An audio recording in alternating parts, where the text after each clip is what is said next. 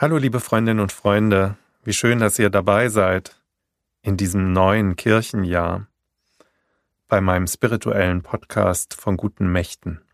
Ich bin Alexander Brozapka, evangelischer Pfarrer hier in Berlin.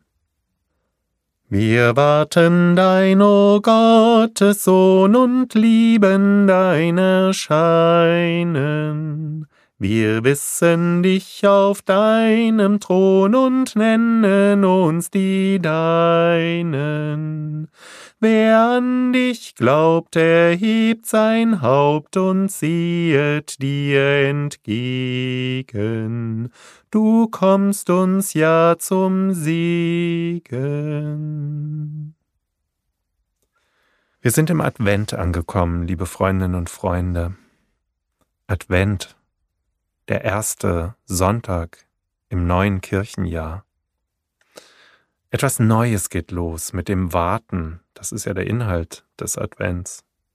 Das Leben als beständiges Warten.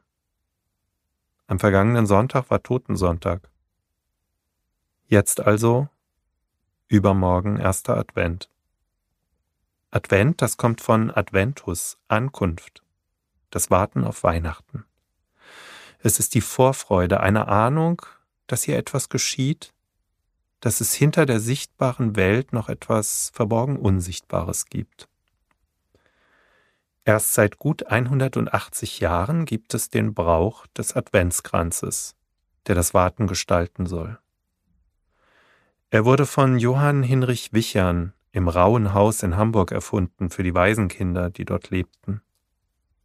Am ersten Advent im Jahr 1839 wurde im Betsaal des Rauen Hauses in Hamburg-Horn ein später sogenannter Wichernkranz von der Decke gelassen.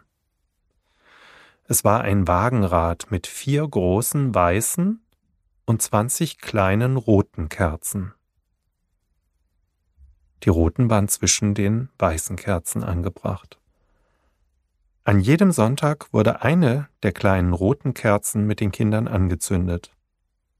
An den vier Adventssonntagen dann auch die große weiße Kerze. Und erst ab 1860 wurde das Wagenrad auch mit Tannengrün geschmückt. Diese Urform des Adventskranzes sollte den Kindern die Zahl der Tage bis Weihnachten auf sinnliche Weise anschaulich machen. Jeden Abend war es für sie ein kleines Ritual, die Kerzen anzuzünden. Geblieben sind davon heute noch die vier Kerzen für die vier Adventssonntage. Aber wer einen wirklichen Wichernkranz mal sehen möchte, der kann das jedes Jahr im Eingangsbereich des evangelischen Werks für Diakonie und Entwicklung in Berlin tun. Dort steht ein großes Exemplar im Foyer. Und wenn ich richtig weiß, wird auch eines an den Deutschen Bundestag gespendet. Das Warten, Gestalten und Versüßen. Die Adventskalender haben den Brauch aufgenommen und verstecken hinter jedem Türchen vom 1. bis 24. Dezember ein Stück Schokolade. Oder auch was ganz anderes, ein Bild oder eine Tüte Tee oder was auch immer. Eigentlich geht aber die Advents- und Weihnachtszeit ja vom ersten Advent, der in diesem Jahr am 28. November ist, bis 40 Tage nach Weihnachten, also bis zum 2. Februar. Dann nämlich endet nach jüdischem Gesetz das, was wir heutzutage wahrscheinlich als Mutterschutz bezeichnen würden. Erst 40 Tage nach der Geburt durfte nach alttestamentarischen Regelungen eine Frau wieder am öffentlichen Leben teilnehmen und musste vorher ein Reinigungsritual begehen. Später dann wurden am 2. Februar, also 40 Tage nach Weihnachten, die neuen Kerzen geweiht und Lichterprozessionen abgehalten, daher der Name Maria Lichtmess für diesen Tag am Ende der Weihnachtszeit. Aber so weit sind wir ja noch nicht. Wir stehen ja ganz am Anfang der Adventszeit, zwei Tage vor dem ersten Advent. Warten und die Tage gestalten. Viele Menschen empfinden diese dunkelste Zeit im Jahr als besonders feierlich, mit den langen Abenden, dem heißen Tee, den Lichtern gegen die Dunkelheit. Seit 1995 gibt es eine ganz neue Tradition, die beständig gewachsen ist. Den anderen Advent. Das ist ein spiritueller Kalender, der durch die Advents- und Weihnachtszeit vom Vorabend des ersten Advents, also morgen am Samstag, bis zum Dreikönigsfest am 6. Januar reicht. Am Anfang stand dabei eine Idee von ein paar Menschen aus der evangelischen Kirche in Hamburg, wo ja auch Johann Hinrich Wichern seinen Adventskranz erfunden hat.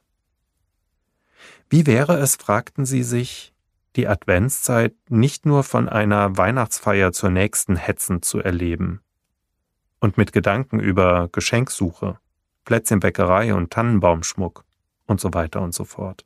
Wie wäre es, sich mitten in all diesem Trubel täglich zwölf Minuten Zeit zu nehmen. Eine Oase im Alltag. Und so war der andere Advent geboren. Ein Kalender mit meditativen Texten, praktischen Tipps, wunderschönen Bildern.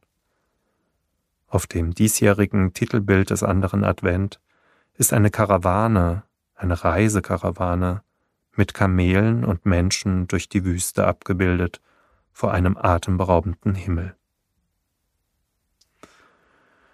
Wahrscheinlich ist der Gedanke hinter dieser Aktion ganz ähnlich dem, was Johann Hinrich Wichern seinerzeit für seine Waisenkinder im Rauen Haus in Hamburg wollte.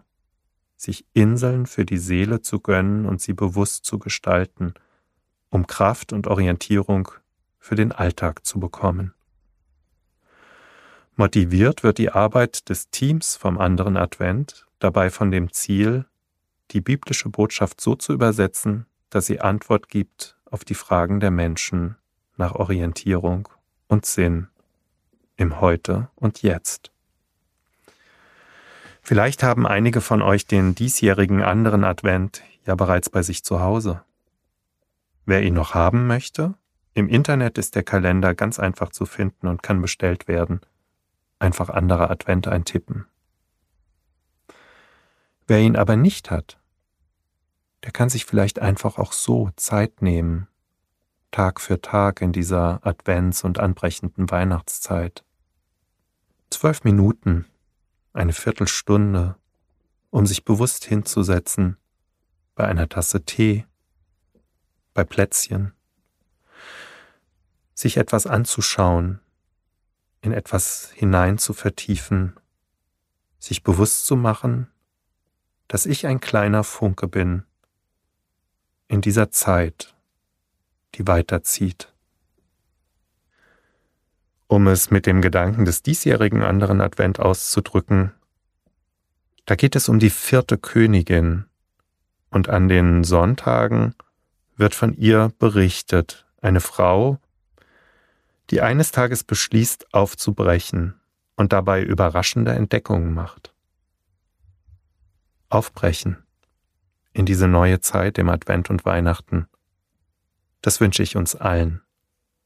Bleibt behütet auf euren Wegen. Euer Alexander Brot-Zapka.